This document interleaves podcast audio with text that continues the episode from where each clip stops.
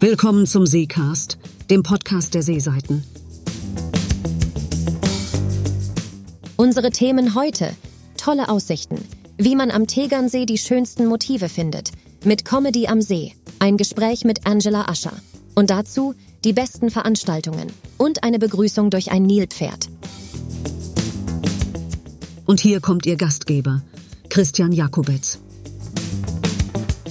Ganz genau so ist es. Herzlich willkommen zu dieser ersten Ausgabe zur Premiere vom Seecast, dem Podcast der Seeseiten. Für den Fall, dass Sie die neue Ausgabe der Seeseiten, nämlich die für den Herbst 2023 schon gelesen haben, dann wissen Sie es, es gibt uns jetzt auch zum Hören. Aber es wäre natürlich eine langweilige Geschichte, wenn wir Ihnen einfach in diesem Podcast das erzählen würden, was Sie im Heft ohnehin schon gelesen haben. Nein, nein, stattdessen gibt es hier Dinge, die Sie im Heft nicht bekommen. Sei es ausführliche Fassungen von Interviews, die im Heft ein bisschen kürzer sind, sei es andere Geschichten, die wir im Heft so nicht behandeln können. Ein Podcast ist eben ein Podcast, kann man prima hören und ist nicht zum Lesen geeignet. Dafür gibt es dann wiederum das Heft. Was wiederum bedeuten soll, die Seeseiten gibt es jetzt auf vielen, vielen Kanälen. Es gibt ja auch noch unsere Webseite seeseiten-tegernsee.de.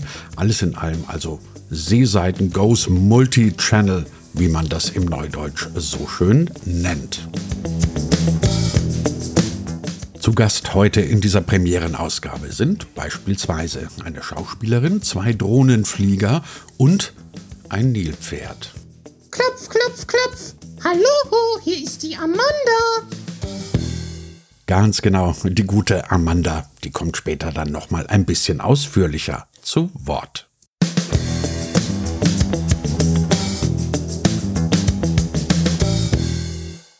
Es ist schon ein paar Jahre her, da gab es im Kino mal einen Film, der hieß Deutschland von oben.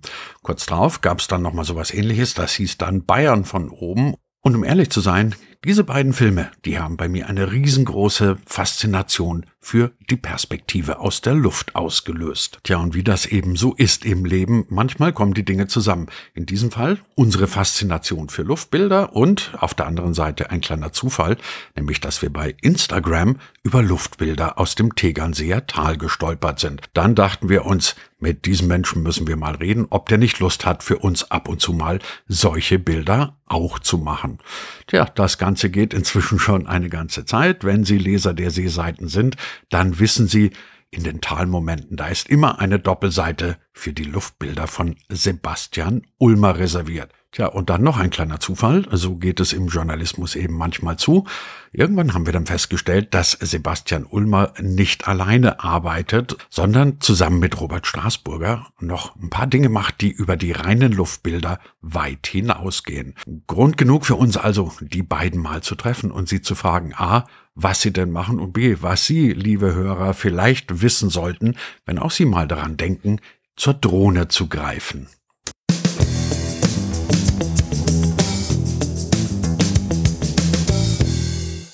Sebastian, ihr seid beides passionierte Drohnenflieger, Fotografen, Filmer. Ihr habt eine wahnsinnige Ausrüstung da stehen. Ihr könnt wahnsinnig viel mit eurem Zeug machen.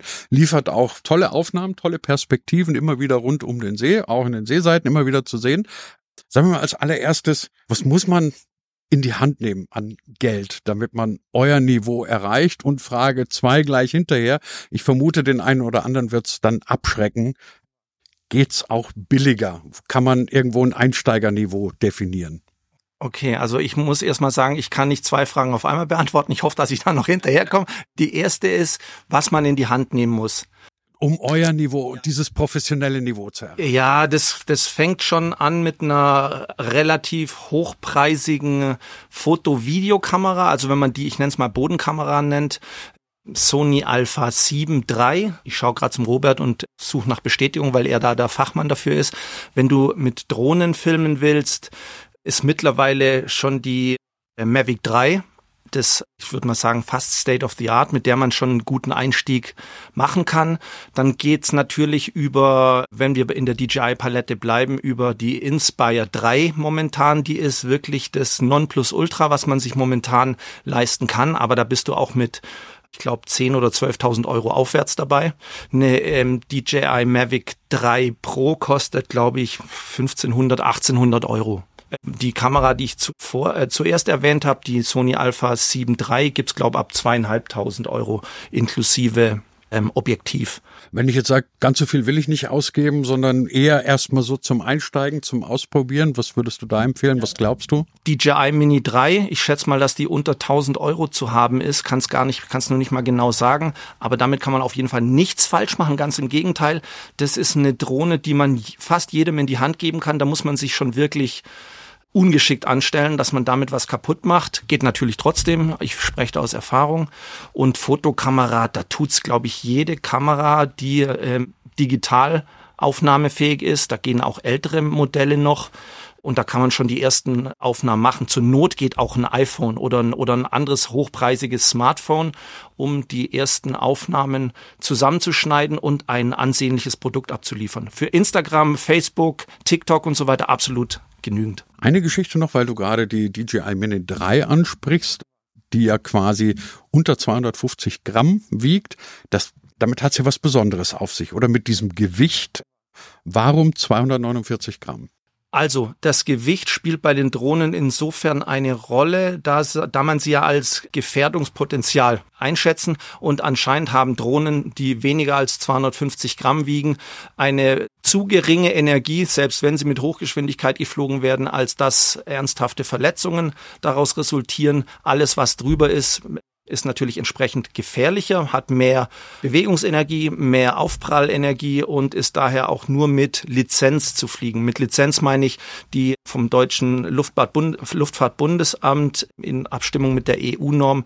Da, nur damit darf man die höhergewichtigeren Drohnen fliegen. Ja, Drohnen sind in der Regel, also alles über 250 Gramm, bei unter 250 Gramm bin ich mir gar nicht sicher, aber du musst haftpflichtversichert sein, wenn du mit einer Drohne unterwegs bist und wie gesagt, bei 200, unter 250 Gramm bin ich mir nicht sicher, aber da kommt keiner drum rum. Lass dich nicht erwischen mit einer Drohne, wenn du nicht haftpflichtversichert bist. Guter Tipp. Also, ihr habt's gehört, liebe Hörer, lieber einmal zu viel versichern als einmal zu wenig. Robert, du bist bei euch im Team nicht nur einer, der natürlich auch fliegen kann, sondern derjenige, der die in Anführungszeichen Bodenfotografie macht, der sich ganz viel mit, mit Postproduktion, wie sich das so schön heißt, also mit der Nachbereitung des Materials beschäftigt.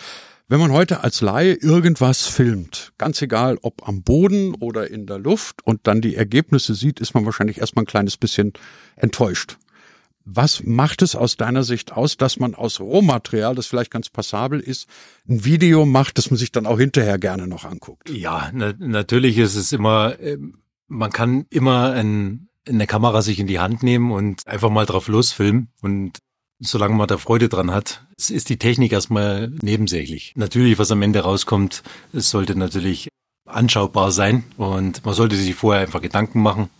Natürlich auch, was das Budget, ein eigenes Hobby zum Beispiel oder wie gesagt, man kann mit einer, mit einer günstigen Spiegelreflexkamera, mit einem relativ günstigen Objektiv natürlich schon viel tun. Jetzt fragen Laien wahrscheinlich immer ganz gerne mal nach, damit sie sich's vorstellen können wie viel muss ich rechnen? Ich meine jetzt erstmal gar nicht Geld, sondern Zeitaufwand. Wenn du heute an einem, sagen wir, 30 Minuten Video sitzt, bei dem am Boden gedreht worden ist, bei dem Sebastians Luftaufnahmen mit drin sind und das wird dann alles produziert und mit Musik etc. Kannst du so im Groben abschätzen, wie lange du dann dran sitzt, bis das ein ansehbares Video ist, wie lange du brauchst? Natürlich ist ein absoluter Zeitprozess. Die Postproduktion wird immer ein bisschen in Vergessenheit, kommt das dann. Wenn man dann aber tatsächlich mal dran sitzt an so einem Videoschnitt und natürlich an Color Grading, wie man sagt, also an den, an den Farben dreht und regelt, bis man da Übergänge erstellt, dann ist man schon für ein 30-sekündiges Video, kann man sagen, wenn man, wenn man ungefähr ja, aus, aus 30, 40 Aufnahmen etwas zusammenstellt, ist man dann schon mal ein, zwei Stunden locker damit beschäftigt. Jetzt sitzt ihr beide hier am Tegernsee, wo es tolle Motive zu Hause gibt. man muss gar nicht mal wahnsinnig lang suchen, gibt's trotzdem Do's und vor allem Don'ts. Wenn ich heute sage, okay, ich will da so ein bisschen einsteigen, filmen, Drohnen fliegen am Tegernsee, vielleicht noch ein bisschen fotografieren. Fangen wir vielleicht erstmal mit den Don'ts an. Was sollte man aus eurer Sicht auf keinen Fall machen? Ja, wir haben natürlich eine Tourismusregion, ja, tolle, tolle landschaftliche Geschichten wie Berge und natürlich den See und viele, natürlich auch Bräustübel, was sehr bekannt ist. Fotografiert man natürlich gern, aber man muss natürlich immer schauen, dass man die Gesetzgebung einhält. Das heißt, Menschenmengen meiden, gerade jetzt was Drohne betrifft, dass man nicht über Wasserstraßen fliegt, dass man mittlerweile die Drohnen geben auch einen vor, dass man nicht fliegen kann, softwaremäßig. Die sagen, da und da ist es erlaubt, da und da ist es nicht erlaubt. Und das macht es natürlich viel einfach. Natürlich auch, wenn man auf dem Berg ist, will man Entspannung. Eine Drohne macht ihre Geräusche.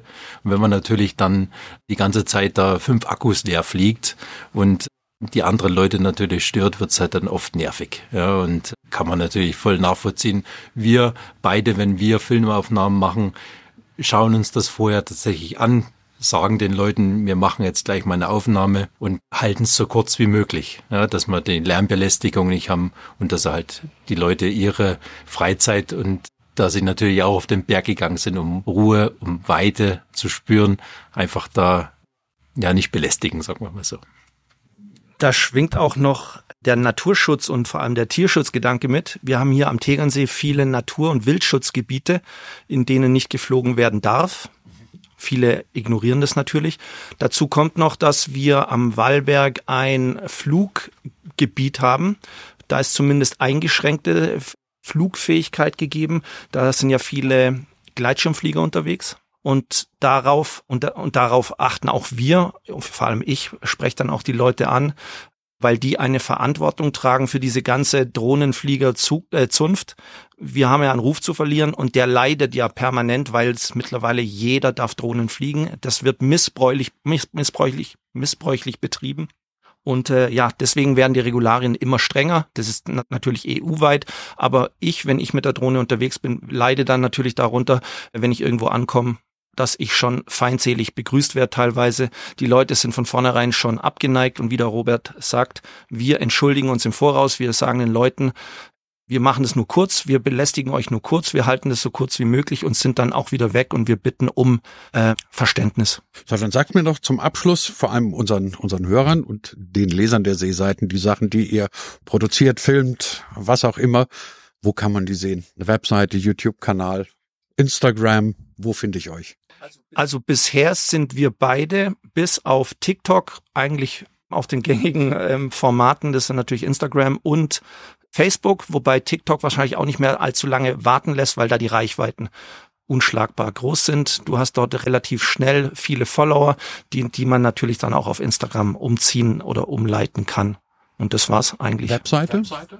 Ja, sowohl Robert als auch ich jeweils mit unseren Marken oder Firmennamen Upper Bavaria Films und Luftbeutel jeweils de. Alles klar. Vielen Dank an euch beide.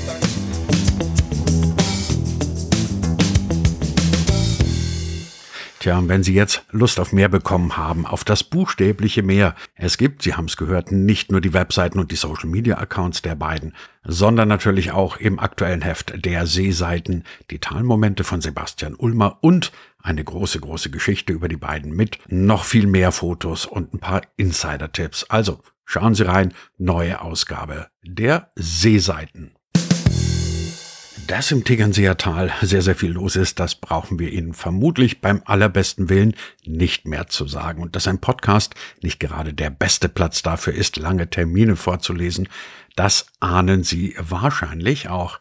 Deswegen, es lebe das Zeitalter des Multimedia. Hier der kleine Tipp. Schauen Sie auf unsere Webseite seeseiten-tegernsee.de.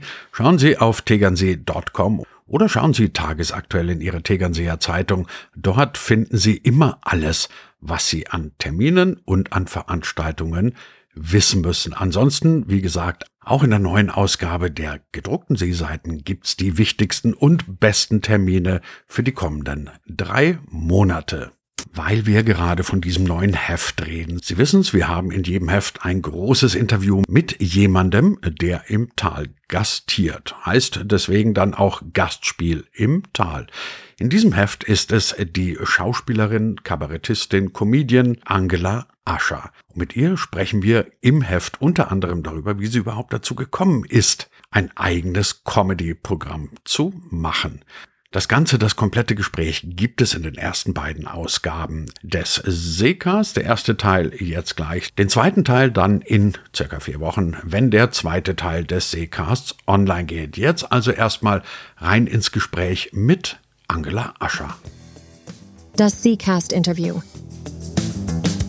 Frau Ascher, wenn man sich anguckt, was Sie so im Laufe Ihres Lebens alles gespielt und aufgenommen und gemacht haben, dann findet man alleine bei Wikipedia eine wahnsinnig lange Liste, die von der Serie bis zu was weiß ich was reicht. Singspiel am Nockerberg etc., aber das waren ja bisher alles eher so schauspielerische Tätigkeiten, sagen wir es mal so. Jetzt machen Sie Kabarett. Das führt erstmal zu einer ganz simplen Frage. Warum? Also erstens mal mache ich Comedy und ich Kabarett. Das ist ein kleiner Unterschied. Okay. Kleiner, aber Das ist feiner. ein Unterschied, ja. Das ist ein Unterschied, ja. Und naja, wie soll ich sagen? Also erstens mal, es ist so gewesen, dass ich natürlich in den letzten Jahren, wenn man sich natürlich auch jetzt den Nockerberg anschaut, das waren sehr, sehr, sehr, sehr viele immer komödiantische Rollen. Ne? Und auch bei den Frauengeschichten hatten wir auch dann schon einen Teil Stand-up oder Comedy, also Bühnenanteile dabei.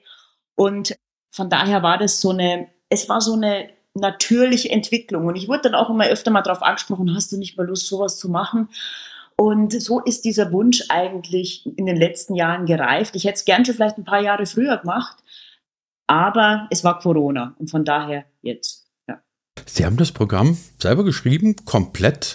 Wie muss man sich das vorstellen? Sitzt man dann da und sagt, ich muss, mir muss jetzt was Witziges einfallen. Ich frage deswegen, weil ich mich unter Ja. anderem auch mal mit Martin Frank unterhalten habe. Und der Ja. hat dann unter anderem gesagt, so während der Corona-Zeit ist er fast nicht aus dem Bett gekommen, Er hat gesagt, jetzt aufstehen und lustig, fragt sich ja schon allein für wen.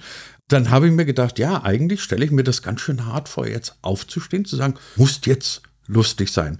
Wie machen Sie es? Können Sie es auf Knopfdruck? Warten Sie auf eine Eingebung, dass Sie lustig sind oder geschieht das nach Dienstplan? 9 bis 10 Uhr lustig sein. Ja, also es ist so, dass man sich, glaube ich, überhaupt keinen Druck machen darf. Also erstens mal sollte, also ich über, überlege mir immer, was ich erzählen will. Also welche Themen mich auch interessieren, ja. Und meistens sind diese Themen, kann man ja dieses Glas halb voll oder halb leer sehen, ja.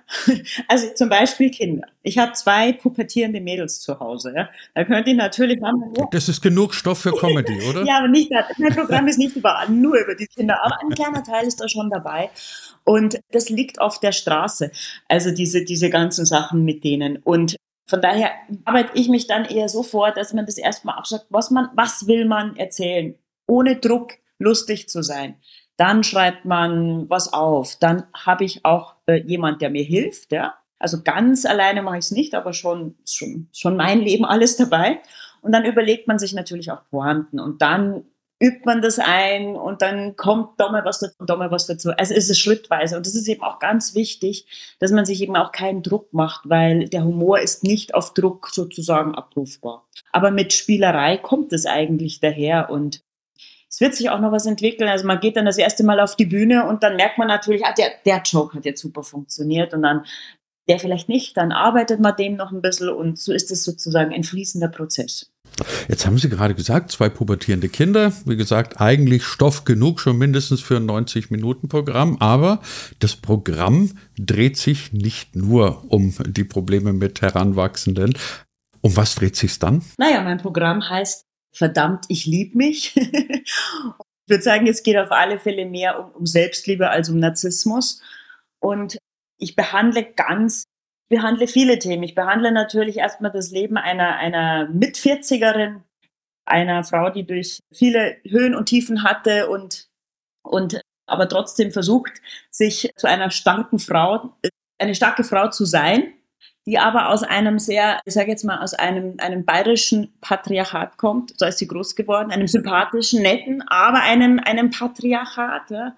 Und wie man sich da trotzdem zu einer starken Frau entwickelt, ohne alle Leute, auf alle Leute einzuhauen und man hat ja, genau, das, darum, darum geht es natürlich auch sehr. Und das, was auch noch, glaube ich, sehr wichtig ist, ist, ich finde ja zum Beispiel in der ganzen jetzigen Zeit durch die durch die, vor allem natürlich durch die sozialen Medien hat, haben die meisten Leute wirklich das Bedürfnis, was Besonderes zu sein oder den, der Druck, was Besonderes zu sein, Selbstoptimierung. Das ist einfach furchtbar. Keiner steht mir irgendwie vorm Spiegel und denkt sich, ja, will so bleiben, wie ich bin irgendwie, ja. Und das ist natürlich ein Riesengeschiss, das wir da machen. Und von daher, ja, finde ich, dass es eine riesen Errungenschaft ist, dass man irgendwann dasteht und hin und wieder Stunden hat oder hin und wieder Tage hat, wo man sagt, verdammt, ich liebe mich. Und das ist das All-Over das All-Over-Thema in meinem Programm. Ich habe mal irgendwo die schöne Theorie gelesen, dass das Leben grob skizziert wie ein, wie ein Ufer läuft. Also man fängt als Kind, als Baby oder was weiß ich, ganz oben an und dann geht es irgendwie so stetig bergab. Und Vorsicht, jetzt kommt die schlechte Nachricht für Sie. Mit Mitte 40 ist man dann ganz unten und dann geht es wieder aufwärts. Jetzt sind Sie zumindest statistisch gesehen noch nicht wieder in der Aufwärtsphase. Haben Sie denn das Gefühl gehabt, dass Sie irgendwie mal dieses, dieses U auch so mitgemacht haben? Also, dass das Leben in dieser Rush-Hour mit Anfang, Mitte 40 immer anstrengender und vielleicht auch nerviger wird und man irgendwann denkt, oh nee, ich mag nicht mehr? Oder sagen, nö, meins ging eigentlich konstant wie ein Brett oder immer nach oben? Also, ich würde der Theorie widersprechen, einfach weil es eine furchtbare Theorie ist, finde ich. ja, also ich finde, das Leben verläuft in, in, einfach in Wellen. Und das ist also, das ist, das, das, ist so, ja. Und dass vielleicht manche Leute mit 40 einen Einbruch haben oder mit Ende 30 oder manche Frauen, die, die die Torschusspanik haben mit Kindern vielleicht, ja, vielleicht sogar, was weiß ich, wann, in welchem Alter. Aber, ähm, und ich will das Leben eigentlich auch so sehen, dass es in, in Wellen verläuft, weil ich finde, man hat immer wieder die Chance, das zum Guten hinzukriegen. Also das ist ja irgendwie gerade in der heutigen Zeit ist es so, man kann sich da so mitreißen lassen und eben auch von den ganzen Online-Medien und von den ganzen schlechten Nachrichten.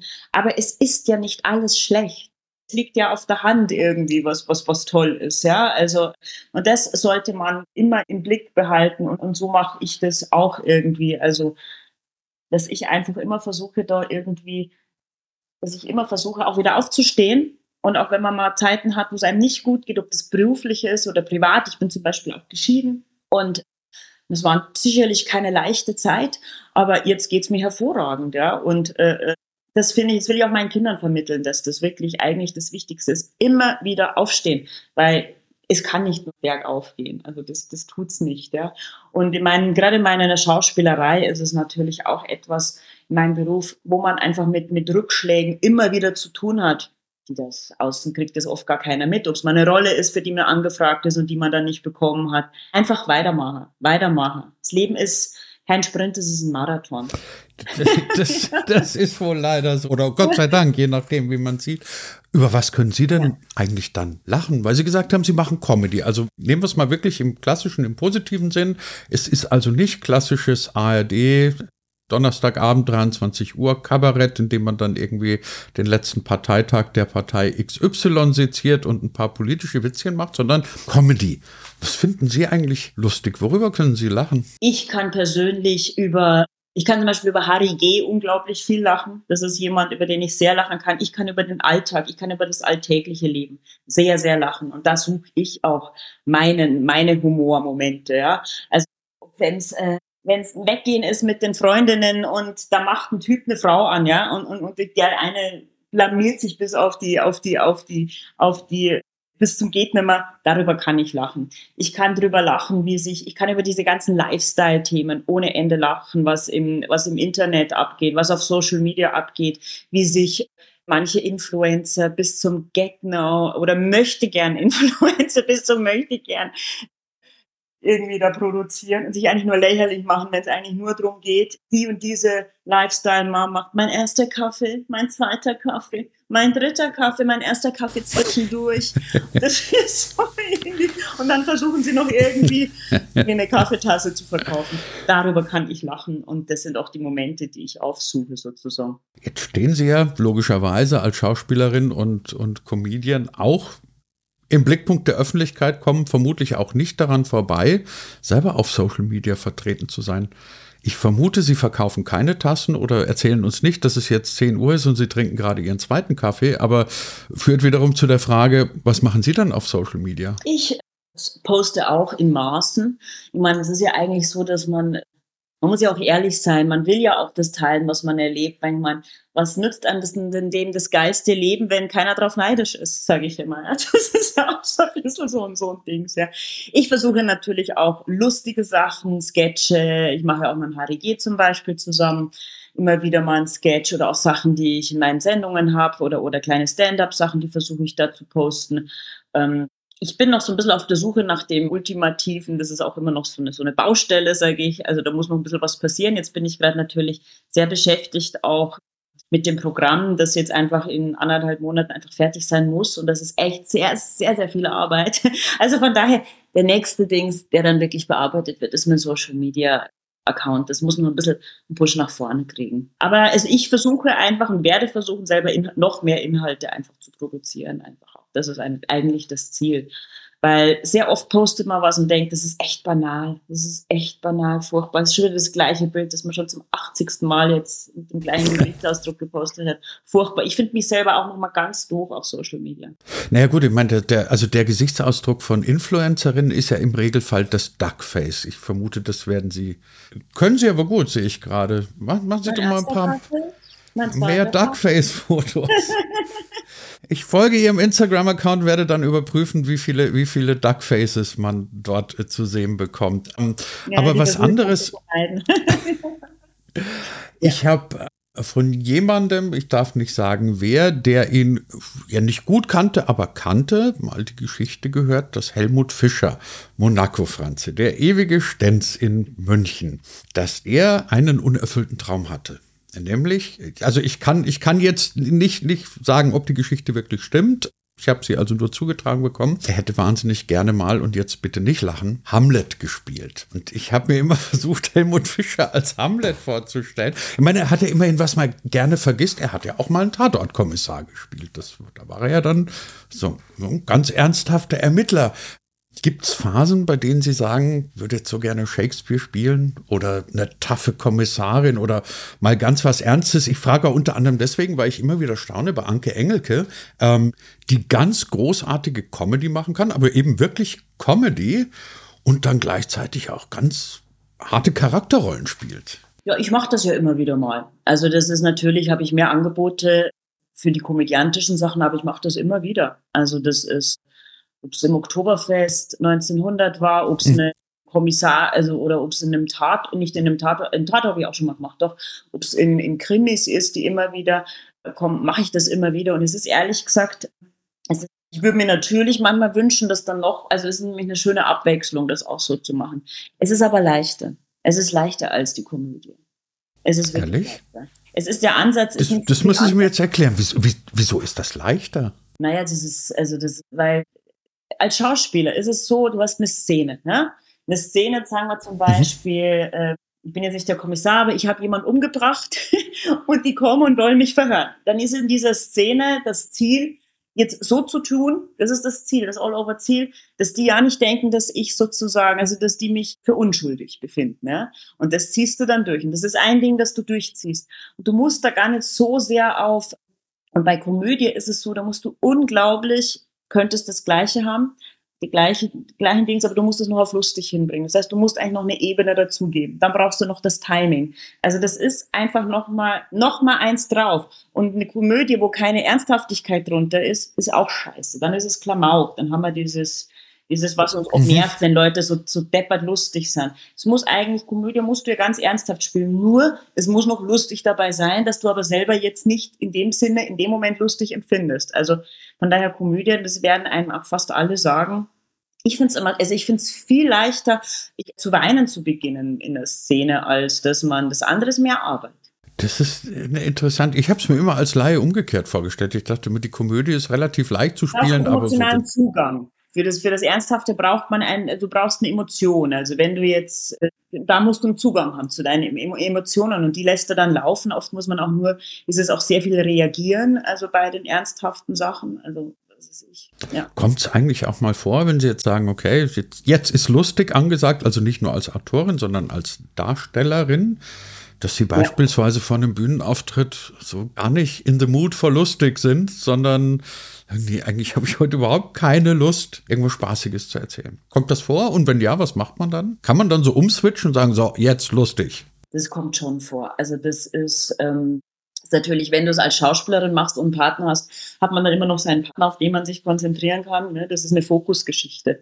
Also, und das andere ist, und wenn du auf der Bühne bist, hast du die Menschen vor dir. Und wenn du die Menschen dann da hast und äh, dann, dann meistens läuft es dann schon, ja, wenn die dann anfangen zu lachen und dann ist man drin. Aber oft mhm. ist es wirklich so, dass man wirklich auch davor, also zum Beispiel bei Nockerberg, was immer eine große Aufregung davor, will man sich eigentlich am liebsten verstecken, da will man da nicht raus, will man am liebsten in, in, in den Wald rein, sich ein Erdloch und keiner soll mich anschauen. So, das ist so das Ding. Aber man hat sich ja vorbereitet. Und das ist eigentlich sogar ein sehr, sehr dankbarer Zustand, weil das das Gegenteil ist, was du dann eigentlich gleich abrufen musst. Und wenn, eigentlich, wenn du dann auf die Bühne gehst und ein gewisses Rampensau-Gehen hast, dann und es gut gearbeitet hast, also wenn du weißt, was du machst dann auf der Bühne, dann switcht es meistens. Haben Sie ein Rampensau gehen? Ja, klar. ja, klar, sonst würde ich das nicht alles machen. Ja, klar. ein Rampensau gehen ist, dass man, also ich, ich zum Beispiel, ich könnte, ich könnte nie einen Bungee-Sprung machen. Nie im Leben. Und mhm. wenn mir jemand eine Million geben würde. Ich kann nicht einmal bei diesem Flying Fox darüber. Ich habe da so viel Angst davor. Aber ich habe kein Problem, mich vor 2000 Leute hinzustellen, um was zu machen. Also das ist, äh, äh wenn ich weiß, was ich tue, muss natürlich gut vorbereitet sein. Aber das ist generell ist das eigentlich was, was das, ja, das muss man mögen. Das muss ein, das ist wie so ein Gen, das man hat oder nicht. Ich habe immer wieder Geschichten von Menschen mit Rampensau-Gen gehört, die gesagt haben, sie haben das relativ früh schon erkannt. Also als Schüler oder sonst was. Es gibt ja auch diese Harpe Kerkeling-Verfilmung, wo man dann merkt, der hat eigentlich schon als kleiner Junge dieses, dieses Gen, andere Leute zu unterhalten zu wollen. Wann war Ihr persönliches Coming Out? Wann haben Sie es gemerkt, ich bin eine Rampensau? Tja, wann merkt man sowas? Die Antwort auf diese und viele andere Fragen in vier Wochen in der nächsten Ausgabe des Seecast. Was ich mir in jedem Fall vorstellen kann, ist, dass Sie nach diesem kleinen Gespräch mit Angela Ascher Lust bekommen haben, ihr mal live zu begegnen, ihr live zuzuhören. Und das können Sie auch, nämlich am 30. November in Tegernsee im Ludwig-Thomas-Saal. Die Tickets an allen bekannten Vorverkaufsstellen. Und wie gesagt, zweiter Teil des Gesprächs nächstes Mal und zum Nachlesen im neuen Heft der Seeseiten. Ja, und damit ist auch gleich nochmal ein Stichwort gegeben, nämlich das Heft. Im nächsten Heft, also in der Winterausgabe dann, werden Sie dann auch QR-Codes finden, mit denen können Sie dann quasi aus dem Heft direkt in die jeweilige Podcast-Folge springen. Wie gesagt, wir hoffen, dass das mit der Winterausgabe dann auch klappt. Wir leben in ziemlich verrückten Zeiten. Glauben Sie nicht? Sag auch nicht ich, sondern sagt Sebastian Reich und mit ihm zusammen eine sehr, sehr prominente Dame. Diese beiden, nämlich Sebastian Reich und Amanda, naja, eigentlich sollte man das ja fast umgekehrt sagen, also Amanda und Sebastian Reich, die können Sie ebenfalls erleben in Tegernsee im Ludwig-Thoma-Saal. Wie und was und alles weitere dazu jetzt von Amanda selber. Klopf, klopf, klopf. Hallo, hier ist die Amanda. Amanda, sag mal, du kannst doch nicht einfach in den Podcast reinplatzen. Podcast? Das ist der Seecast. Und ich bin ein Nilpferd und komme aus dem See, drum bin ich jetzt hier im Seecast. Na, du hast mal wieder recht. Aber natürlich. Und wir kommen nach Tegernsee, liebe Hörerinnen und Hörer, am Sonntag, den 12. November. Richtig, Tegernsee in den Ludwig-Thomas-Saal. Los geht's ganz familienfreundlich um 18 Uhr mit unserem neuen Programm Verrückte Zeit. Ein Spaß für die ganze Familie.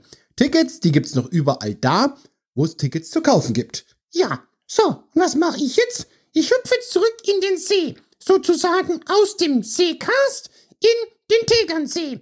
Ja, Amanda, dann machst du das jetzt mal und ich bereite schon mal alles vor für Tegernsee. Wir freuen uns auf Tegernsee, auf euch und einen lustigen Abend mit Verrückte Zeit. Verrückte Zeit. Oh, oh. Ja, Amanda wird sogar singen und vielleicht sogar ihr Herzblatt finden in Tegernsee. Also, bis bald. Tschüss. Platsch. Was war das jetzt? Ich bin zurück im See. Alles klar.